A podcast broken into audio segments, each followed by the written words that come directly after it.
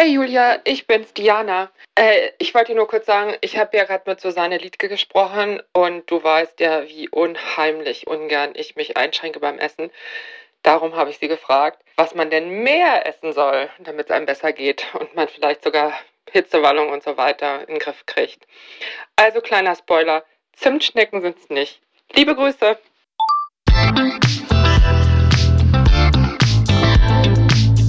Willkommen zu einer neuen Folge von Meno an mich. Denn dieser Podcast ist für euch, liebe gereifte und interessierte Frauen dieses Landes.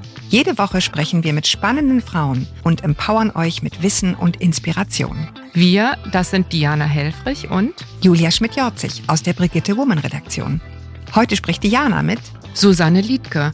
Die Ökotrophologin macht sich seit mehr als zwei Jahren für das Thema Wechseljahre stark und hat sich intensiv damit beschäftigt, wie das, was wir essen, sich auf die spezielle Situation im mittelalten Frauenkörper auswirkt. Liebe Susanne, ich freue mich sehr, dass du da bist. Wir kennen uns schon ein bisschen.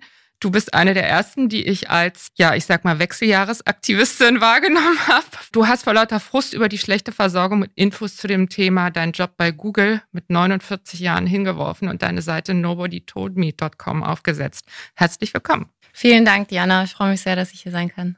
Susanne, es ist doch einfach irre. Es gibt so gute Studien, Ernährungsstudien, die zum Beispiel den Zusammenhang von Mittelmeerdiät, also viel Gemüse, Nüsse, Olivenöl, wenig Fleisch, wenig rotes Fleisch vor allen Dingen und Gefäßgesundheit belegen. Aber neulich habe ich mal gesucht nach Studien mhm. zum Thema Wechseljahresbeschwerden und Ernährung. Praktisch nichts. Lustigerweise habe ich noch nicht mal eine Studie gefunden, die diesen Zusammenhang belegt, was wirklich so viele Frauen sagen, nämlich heißer Kaffee, man fängt sofort an zu schwitzen. Ne? Wenn man jetzt eh mit mhm. Schwitzen ein Thema hat, glaube ich, vermeidet man Kaffee intuitiv. Mhm. Also diese Folge heißt ja, Wechseljahresbeschwerden wegfuttern, geht das? Also man kann im Grunde genommen jetzt schon sagen, streng genommen kann man diese Frage gar nicht beantworten.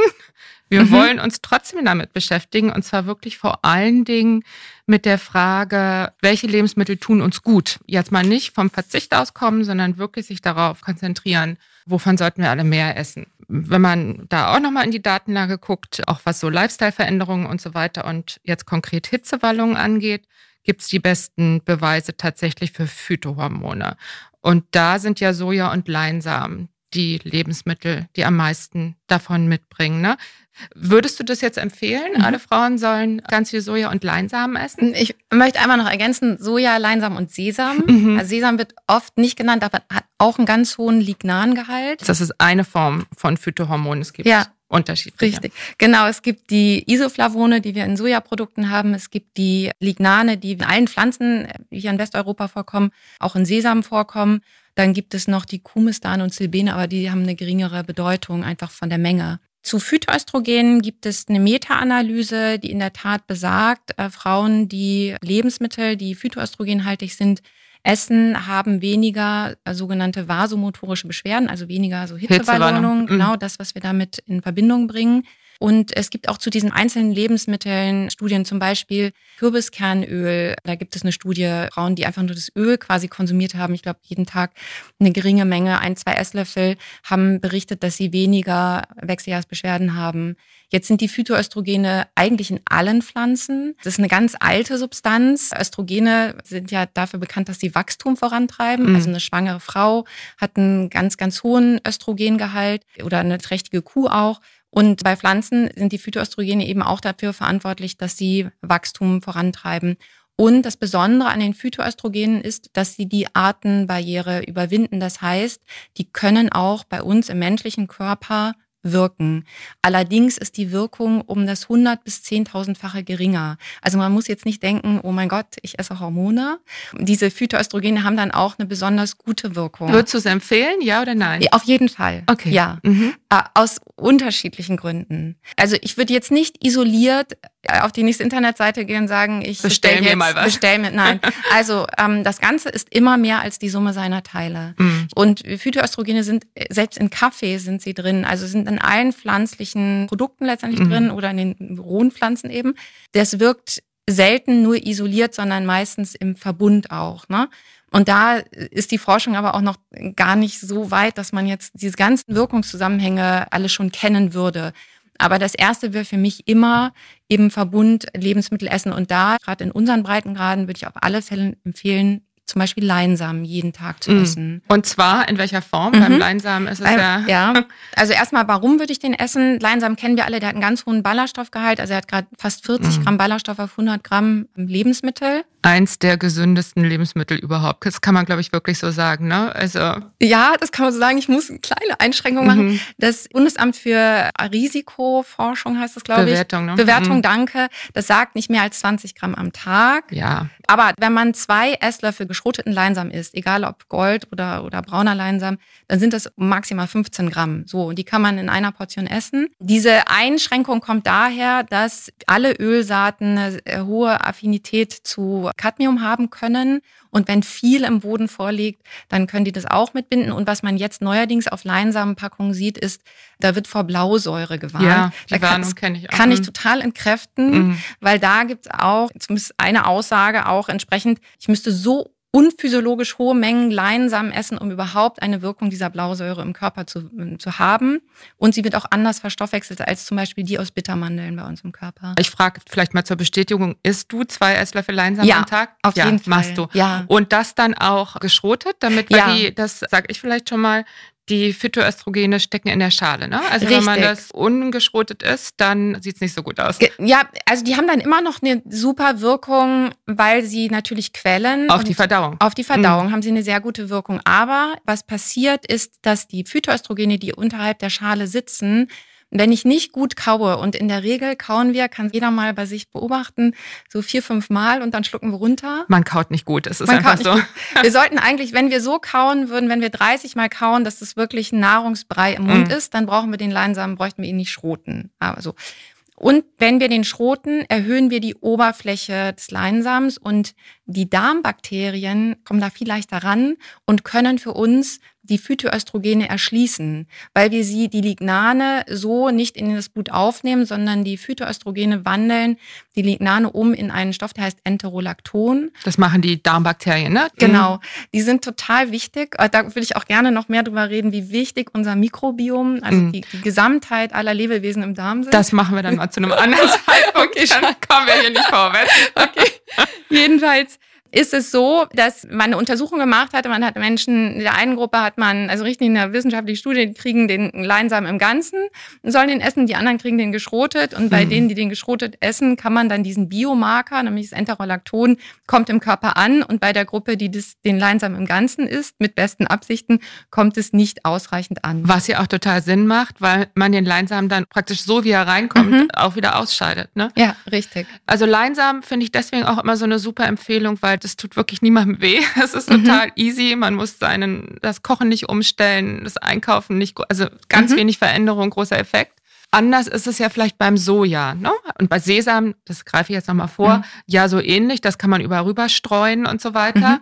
Viel Soja essen bedeutet Tofu oder was würdest du Mhm. raten? Ja, was ich ganz spannend finde, und da, es gibt eben doch eine Studie, die ist von dem Dr. Neil Barnard, wo er Frauen zwei Gruppen eingeteilt hat. Die eine hat einfach ihre normale Mhm. Ernährungsweise beibehalten und die andere Gruppe, da wurde gesagt, überwiegend pflanzlich ernähren. Dann haben die einen Dampfdrucktopf bekommen und Sojabohnen, die also wir kennen die Sojabohnen in der unreifen Form als Edamame Mhm. mit viel Salz. Mm. Wir kennen Sojaprodukte natürlich, aber die wirklich die Sojabohnen findet man jetzt immer öfter in Lebensmittelgeschäften und Biomärkten und die es sind ganz normale Hülsenfrüchte, die man über Nacht einweicht und gart. Und bei der Studie von dem Dr. Neil Barnard haben die Frauen am Tag eine Tasse gegarte Sojabohnen in ihre Mhm. Gerichte mit eingebaut. Also Mhm. man kann ja statt Linsensuppe kann man die Linsen auch mit einem Teil von, von den Sojabohnen ersetzen. Mm. Und die Frauen haben deutlich weniger Hitzewallungen gehabt. Okay, also So. doch, da Ja. äh, gibt's eine Untersuchung. So, und das ist in USA gewesen, also nicht mit Asiatinnen, Ja. wo man sagt, ja, in, im asiatischen Raum essen wir mehr, da wird ja, werden ja Mehr viel Soja. mehr Sojaprodukte Mhm. gegessen und die haben vielleicht auch andere Gene, Mm. die da quasi mehr rausholen aus diesen. Beziehungsweise die essen ihr ganzes Leben lang viel mehr Soja, ne? Nicht Ja. erst, wenn sie 40 plus sind. Richtig, aber das wäre für mich kein Grund zu sagen, ich habe das vorher nicht gegessen, ich, das mache ich jetzt nicht noch, sondern Nahrung kann auch, jetzt muss ich vorsichtig sein, aber als Medizin wirken. Also wir essen im Jahr eine Tonne an Lebensmitteln. Mm. Und das hat natürlich in dem Moment, wo ich jetzt sagen wir eine Tüte Chips esse, ist kommt mein Körper damit klar. Aber wenn ich das jeden Tag und jede Woche mache, dann hat das eine Wirkung. Also es hat eine sehr langsame Wirkung eben. Die Masse macht's. Die ne? Masse macht's, genau. Mhm. Und deshalb würde ich auch Frauen hier in Westeuropa raten, weil es auch eine sehr, sehr gute Eiweißquelle ist, Tofu zu essen, Miso, also fermentierte Sojabohnenpaste oder Tempeh, das ist noch besser, das sind fermentierte Sojabohnen, mm. also alles Fermentierte ist schon mal gut, mm. kann man essen. Ich würde... Es ist deswegen gut, warum ist es gut? Warum ist Fermentiertes gut? Mm. Dann kommen wir doch aufs Mikrobiom. in aller Kürze.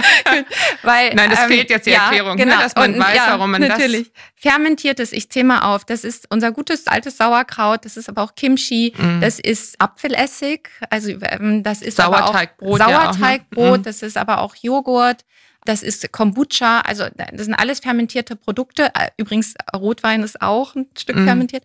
Äh, die sind deshalb gut, weil sie liefern Milchsäure. Bei diesem Fermentationsprozess entsteht Milchsäure. Es hat nichts mit Milch zu tun, sondern das sind von den Milchsäurebakterien quasi die Stoffwechselprodukte. Und die bieten für unsere Darmbakterien ein sehr gutes Milieu. Mm. Plus. Sehr sauer, ne? Sehr sauer, mm. genau. Und darin können die quasi gut wachsen. Das Interessante ist auch bei Sauerteigbrot kann man ja sagen, ja, die Bakterien selber, die Milchsäurebakterien sind ja durch den Backprozess zerstört, ne, durch die Hitze. Aber man weiß heute, dass selbst die Proteine von den Bakterien aber auch eine Wirkung haben bei uns im Darm. Das heißt, es ist einmal die Milchsäure, aber auch die Bakterien, die ich mitesse, die vielleicht durch die Magensalzsäure zerstört wurden oder eben schon vorher im Hitzungsprozess, aber das hat eine gute Wirkung auf unser Mikrobiom und deshalb ist alles Fermentierte gut. Und jetzt kratzt doch bitte nochmal die Kurve. Hat das jetzt speziell auch was mit der hormonellen Situation zu tun oder ist das einfach was, was, was für mhm. alle in jedem Alter gut ist? Die kratze ich gerne. Ja, kratz sie bitte. so, es gibt eine nationale Verzehrstudie aus Deutschland, äh, mhm. die jetzt nicht auf hormonelle Gesundheit achtet. Mhm. Die ist aus dem Anfang der 2000er und die attestiert, dass wir alle zu wenig Ballaststoffe essen. Mhm. Die älteren Frauen essen ein bisschen mehr. Wir sollten am Tag 30 Gramm Ballaststoffe essen. Dazu tragen dann die zwei Esslöffel geschrotete Leinsamen schon sehr mhm. gut mit dazu. Aber wir kommen nur so auf jüngeren Frauen nur auf 50, 60 Prozent und die älteren vielleicht auf 75 Prozent. Mhm. Ja, wenn ich älter bin, dann achte ich schon ein bisschen mehr darauf. Und 30 Gramm ist noch nicht mal jetzt bombenmäßig. Naturvölker essen ungefähr 60 Gramm Ballaststoffe am Tag. Da weiß man das so. Das heißt, da ist noch Luft nach oben bei den 30 Gramm, ja. Warum sind Ballaststoffe so wichtig? Gerade in Bezug für Frauen und hormonelle Gesundheit. Mhm. Je mehr gefüllter unser Darm ist, umso besser, umso kürzer ist die Passagezeit. Also, was ich heute esse, geht morgen wieder raus aus dem Körper mhm. und soll auch raus, weil entweder sind es unverdauliche Reste oder aber es sind Stoffe, von denen sich dein Körper entledigen möchte. Zum Beispiel Abbauprodukte von Östrogenen. Die Leber kann über die Gallengänge in den Darm quasi Stoffwechselprodukte entladen, von denen sie sich entledigt, die sie das nicht mehr haben der möchte. Weg raus. Der ne? Weg Für raus. Alles, über, was man nicht mehr braucht. Über, über die fettlöslichen Stoffe. Ne? Mhm. Ansonsten haben wir ja noch die Niere als quasi Ausscheidungsorgan dann oder Filter für den Körper. So, wenn ich aber nicht genügend Ballaststoffe im Darm habe, dann kommen diese Stoffe, von denen sich der Körper eigentlich befreien will, wieder mit der Darmwand in Kontakt. Und wir sind ein ganz toller Recycler, unser Körper. Die ganzen geilen Säuren zum Beispiel werden immer wieder zurückresorbiert. Also wir müssen nicht ständig nachessen, um die produzieren zu können, sondern unser Körper recycelt die. Und das macht er aber auch im Fall von zum Beispiel Östrogenen. Die resorbiert er dann zurück, weil die erkennt er ja als körpereigen an und die nimmt er dann wieder mit in den Körper auf. Aber wenn wir zu wenig Östrogene haben, ist das doch dann unter Umständen auch sehr sinnvoll. Ja, könnte man denken. Jetzt haben wir ja in den Wechseljahren im Laufe der Wechseljahre, wir haben starke Schwankungen, aber nimmt unser Östrogenpegel ab, aber auch unser Progesteron nimmt ab. Das Progesteron nimmt ab, bevor das Östrogen weniger wird, in der Regel. Ja. ja. So, ich kann also im Abnehmen der Hormone trotzdem eine Östrogendominanz entwickeln mit den entsprechenden Symptomen. Das heißt, ich habe zum Beispiel Brustspannen oder ich bekomme auf einmal mit Mitte 40 bekomme ich PMS, was ich vorher nicht hatte. Also so typische Symptome, wo man vermutet, dass das durch eine Östrogendominanz kommt. Das haben wir in der letzten Folge mit Dr. Katrin Schaudig auch ausführlich besprochen. Also die Östrogendominanz und der große Irrtum, dass Wechseljahre immer dadurch Probleme machen, dass zu wenig Östrogen mhm. da ist. Nein, sie machen erstmal vor allen Dingen durch zu viel oder zumindest relativ zu viel mhm. Östrogen Probleme. Und da finde ich auch, ist diese Ballaststoff-Idee so gut, weil die Phytoöstrogene, da muss man ja auch mal sagen, bis man in die Phase kommt, wo wirklich zu wenig Östrogen da ist, ist ja schon ganz viel Zeit vergangen mhm. und hat man ja vermutlich schon eine ganz schöne Achterbahn hinter sich. Mhm was jetzt Beschwerden und so weiter angeht. Also, und ich nehme jetzt mal an, du singst gerade das Loblied auf die Ballaststoffe. Das ist auch genau der Grund, weswegen du 500 Gramm Gemüse am Tag empfiehlst. Jeder Frau die mittelalt ist? Ich, jeder Frau, insgesamt jeder Frau würde ich insgesamt empfehlen. Und jedem Mann? Ja, und jedem Mann auf Allen, jeden Fall. Also, alle 500 Gramm Gemüse. Gemüse. Hört gut zu. Gemüse essen ist immer eine gute Idee. Also Gemüse, Nüsse, Saaten. Aber wenn wir uns nur auf, mal aufs Gemüse achten, gehen wir damit ein Stück zurück zu unserer ursprünglichen Ernährung. Wo kommen wir eigentlich her als Menschen? Also wie hat sich unser Darmsystem auch entwickelt und woran ist es angepasst? Und ähm, wir leben nicht allein in unserem Körper, sondern wir haben 39 Billionen Einzeller da irgendwie. Da ne? sind sie wieder. Genau. so, und das heißt, ähm, wir ernähren die gut, damit sie uns gut ernähren können, ja.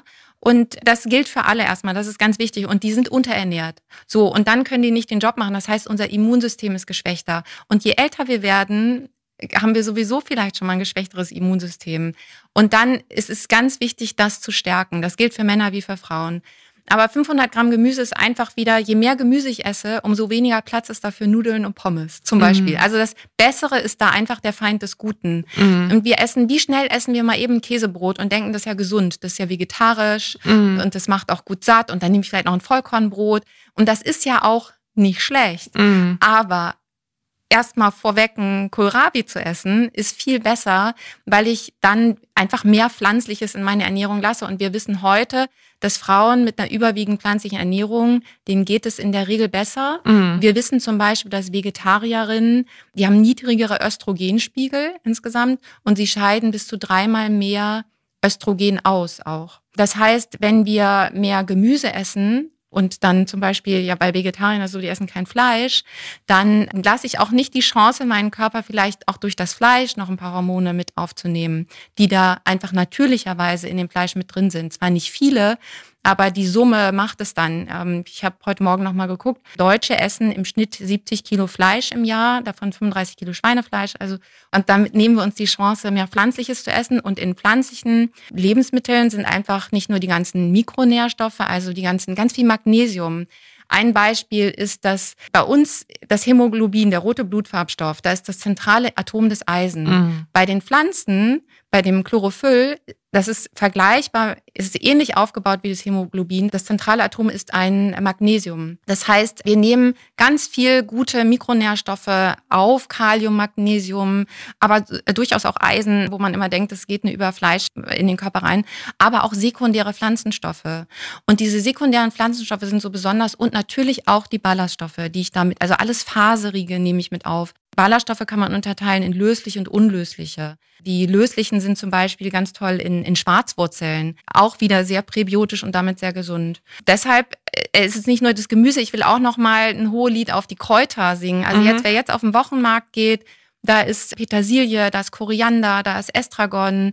Kann mir aber auch schon, wir essen alle gerne Basilikum, aber ich würde auch nochmal, also Thymian, diese ganzen Kräuter, dieses dunkelgrüne vor allem ist sehr, sehr gesund. Einfach weil es so viel antioxidative Qualitäten hat. Mhm. Und antioxidativ ist immer gut, weil ja, es uns hilft, unser Immunsystem zu stärken. Mhm. Ja, und überhaupt alle sozusagen vermeidbaren Alterungsprozesse zumindest so etwas in den Griff zu kriegen ne? Ja. oder nicht zu fördern, so kann ja. man es, glaube ich, sagen. Ich würde gerne eine Gemüseart noch besonders ja. hervorheben. Wir haben ja oft so ein Fable auch für fancy externe Gemüse oder so, aber ich möchte noch mal ein Lied singen auf das ganze Kohlgemüse. Mhm. Also Rosenkohl, Blumenkohl, Rot, Weißkohl, alle, die gehören zur Familie der Kreuzblütler. Und die haben ganz hohe eben antioxidative Eigenschaften. Besonders wenn wir sie im rohen Zustand kauen, dann entsteht ein Stoff beim Kauen, der nennt sich Sulforaphan. Das ist antioxidativ und wird auch im äh, Krebsforschungszentrum wird daran geforscht über die äh, besonderen präventiven Eigenschaften von Sulforaphan. Und ich würde gerne jeder Frau empfehlen, Brokkolisprossen sich zu ziehen. Also wenn es darum geht, was kann ich mhm. alles Gutes tun, mhm. haben eben Brokkolisprossen sehr hohen Gehalt an Sulforaphan, deutlich mehr als in, in Brokkoli selber. Und wenn man jeden Tag eine Vierteltasse davon isst, tut man sich ganz, ganz viel Gutes. Also das ist sozusagen neben dem Leinsamen dein zweiter Favorit. Äh, Ernährungsfavorit. Die, die, äh, die Kohlgemüse insgesamt und dann nochmal so das i-Tüpfelchen wären dann noch die Brokkolisprossen. Hast du noch weitere i-Tüpfelchen in deinem ja, täglichen Programm? Eher so unter der Rubrik das Bessere ist der Feind des Guten, weil mich dann auch Frauen fragen, ja, aber was denn mit Salat? Kann ich weiter meine Blattsalate essen? Und dann würde ich sagen, ja, also ja, kannst du. Weiter essen sowieso. Weiter essen. Aber probier doch mal, Eisbergsalat würde ich zum Beispiel nicht empfehlen, weil es ist einfach nicht viel drin. Ich würde dann eher gucken, so ein Eichblattsalat, also der so rote, der Anthocyane hat zum Beispiel, oder ein Radicchio würde ich essen. Also alles, was bunt ist oder bitter oder scharf, ne? Kann man super. sagen. Ne? Ja, genau. Mhm. Und dann würde ich mal einen Salat machen. Ich würde mal Rosenkohl, jetzt ist gerade nicht die Zeit, aber ganz fein schneiden und das als Salatgrundlage nehmen, mhm. statt Salatblätter, weil da einfach noch so viel mehr Gutes, Gutes drin ist. Drin ist so. Mhm. Ja. Mhm. Und mal ganz praktisch, also 500 Gramm Gemüse, das mhm. ist so eine Brokkoli-Packung aus dem Tiefkühlfach. Das ist aber auch, ja, ich überlege gerade, wie viel ist das? Also, wie schafft mhm. man das, das zu essen? Ganz einfach. Über einen Tag. Also, und zwar genau. dann jeden Tag, ne? Soll ja dann, ja. das ist ja der ja, Witz. Ja, wir sprachen ja gerade genau. über die Langzeitwirkung. Mhm. Und wir führen jetzt dieses Gespräch. Tatsächlich wissen wir aber ja alle, dass viel Gemüse auch in Hinblick auf Körpergewicht und so weiter das Beste ist, was man machen kann. Insofern haben sicherlich alle Frauen, die Mitte 40 sind, schon mal darüber nachgedacht, wie sie ihren Gemüsezufuhr mhm. verbessern könnten. Deswegen hier die Tipps vom Profi. wie macht man das? Wie schafft man das 500 Gramm Gemüse am Tag zu essen, am besten ohne es zu merken. genau. Und ich, also mir ist durchaus auch bewusst, wie schafft man das in einem Alltag, wo man schulpflichtige Kinder vielleicht hat oder kranke Eltern oder also und in der Kantine Job ist. in der Kantine ist, genau. Also Rohkost, ne, das muss ja einfach sein. Ich, es geht jetzt nicht darum, komplizierte neue Rezepte zu entwickeln, sondern ich würde mal wieder gern Rohkost auf den Plan bringen und mal statt viel, also Paprika kann man natürlich auch essen und Tomate, aber vielleicht auch mal ein bisschen rohen Fenchel essen oder rohen Kohlrabi essen oder auch mal Chinakohl habe ich jetzt für mich entdeckt.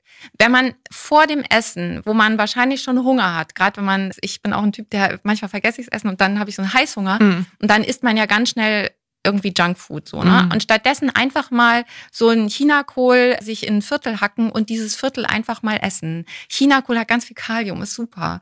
Und dann, man gewöhnt sich daran und dieses Kauen, also auch zum Thema gesundes Körpergewicht, wir schütten ja gerne Smoothies runter. Mhm nicht so eine gute Idee. Also mhm. ein Smoothie löffeln ist gut. Gemüsesuppen ist zum Beispiel eine gute Idee, um ganz viel Gemüse reinzubekommen. Also so eine pürierte Brokkolisuppe oder auch eine Erbsensuppe püriert, nicht mit Speck unbedingt. Ne?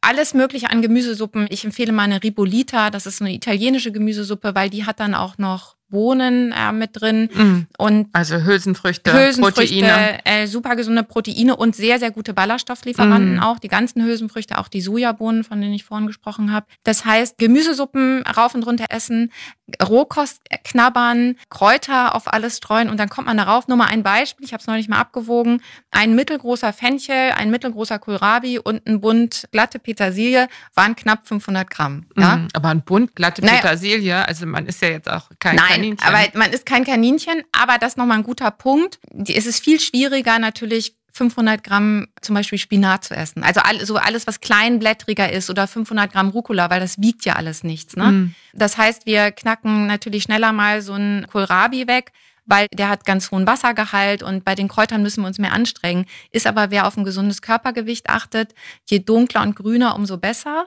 mit zwei Vorsichtsanmerkungen quasi. Das Mangold und Spinat sind super, aber nur die zu essen, weil man jetzt sagt, grün ist es gut, wäre nicht gut, weil die sind sehr oxalathaltig und die würde ich jetzt nicht jeden Tag essen. Also in großen Mengen. Wir tendieren ja gerne mhm. dann zu Extremen und sagen, ja, dann esse ich jetzt nur noch Spinat. So mhm. ein, zwei Mal die Woche Spinat ist super, jeden Tag. Da würde ich mal gucken, was gibt's noch an Alternativen. Jetzt musst du aber noch mal sagen, warum ist jetzt grünes Gemüse mhm. fürs Körpergewicht besser als rotes Gemüse? Ja, die rotes Gemüse, da denke ich jetzt an oder buntes ähm, Gemüse, buntes sonstiges Gemüse. Ja, genau. Wir haben einmal die stärkehaltigen Gemüse, also die Knollen, da wäre rote mhm. Beete, Sellerie, Pastinaken. Die sind auch gut, weil das sehr gute Kohlenhydratlieferanten sind. Aber die ganzen sekundären Pflanzenstoffe, die so diese stark eben antioxidative Wirkung haben, und auch die Phytoöstrogene auch mit enthalten, die haben wir vor allem in dem grünen Blattgemüse.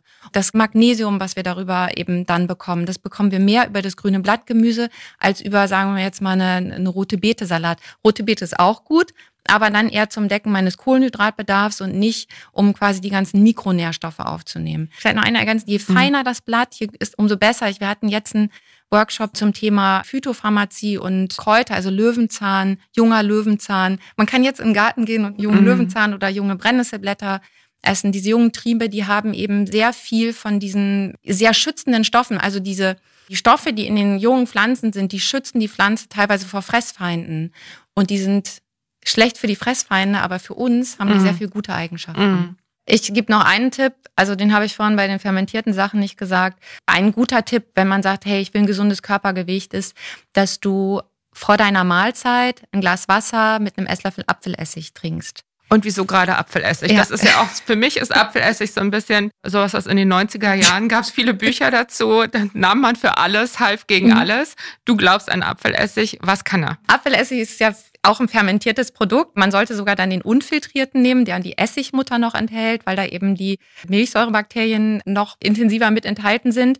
Und weil er ein gutes Milieu für die Darmbakterien schafft und mit einem gesunden Mikrobiom im Darm erreichst du schneller ein gesundes Körpergewicht oder eher ein gesundes Körpergewicht. Das also heißt, Apfelessig oder, oder alles, was sozusagen Apfelessig in seiner Eigenschaft als fermentiertes Produkt genau. erleichtert auch Okay, das ja. wäre dann sozusagen eine Ergänzung zu den Ballaststoffen, ne?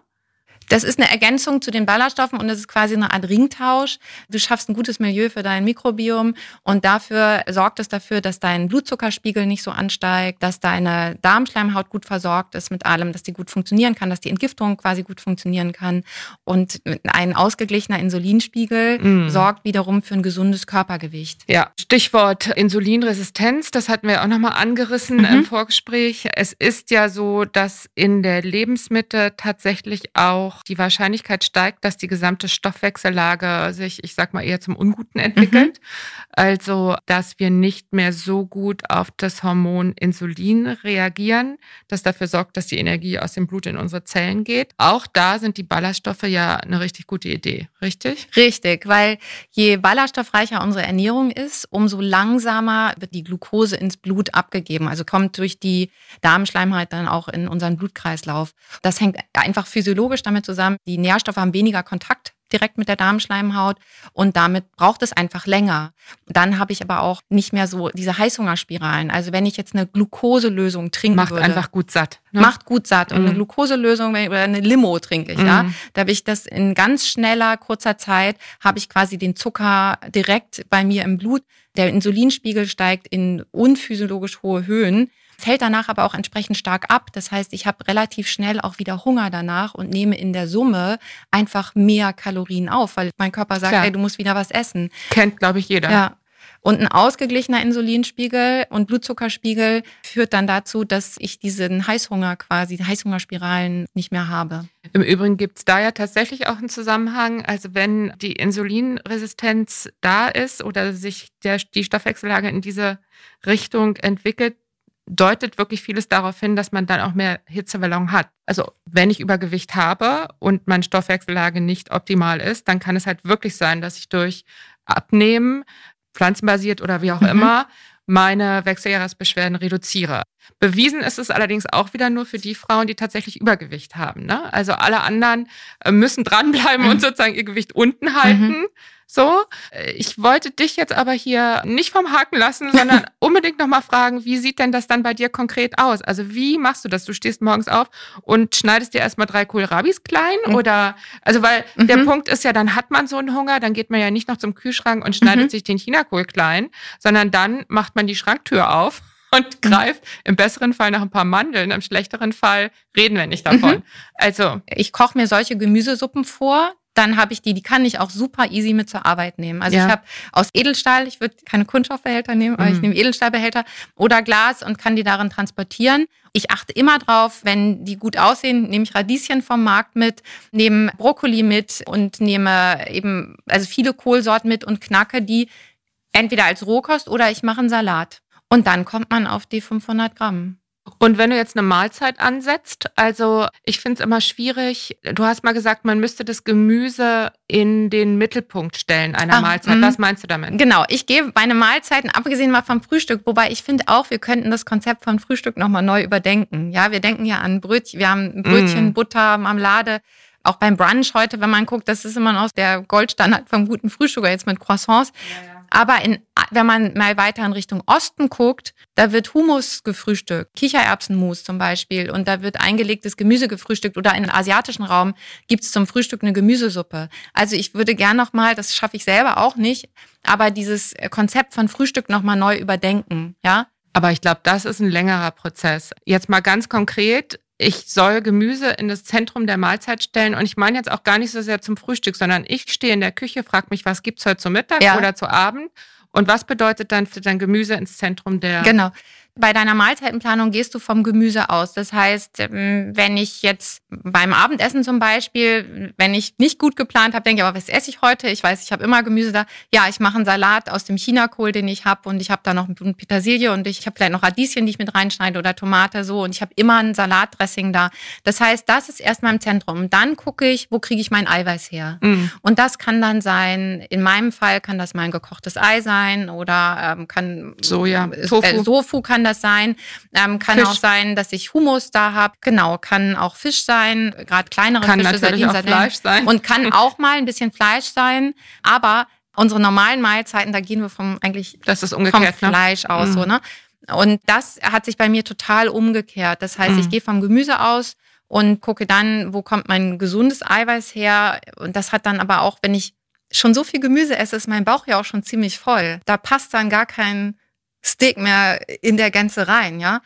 Und als letztes gucke ich, wo kriege ich meine Kohlenhydrate her? Das klingt jetzt sehr funktional, aber das ist einfach, das schmeckt alles lecker. Ja, das schmeckt immer noch gut. Es ist nicht mehr so, dass ich jetzt, wenn ich wenig Zeit habe, wälze ich jetzt nicht noch lange Kochbücher. Aber mm. die Kochbücher, die ich mittlerweile habe, die sind alle auch überwiegend pflanzlich. Wobei ich selber bin keine Vegetarierin. Ich ernähre mich überwiegend pflanzlich, aber esse letztendlich alles, weil mir das sonst zu anstrengend wäre. Wo bekomme Wirklich ich jetzt mein Eiweiß? Sonst, du musst als Veganerin musst du mehr Eiweiße sogar zu dir nehmen, weil eben die Bioverfügbarkeit, willst die gleich erreichen, ist ne? begrenzt, mhm. musst besser kombinieren und du musst dich sehr gut auskennen. Du musst supplementieren, Vitamin B12 zum Beispiel bei Veganerinnen, weil das einfach nur tierischen Ursprungs erhältlich ist.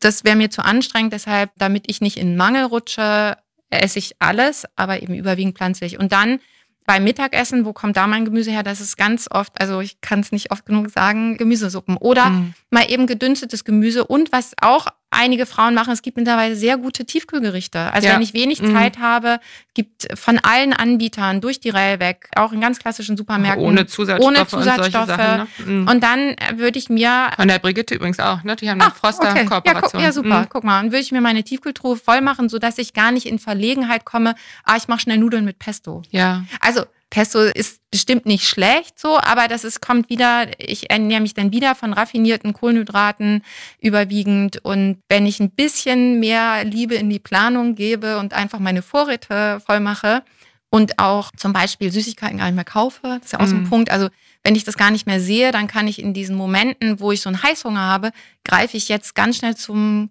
bei mir zum Kohlrabi, Chinakohl, Radieschen, was immer ich da habe.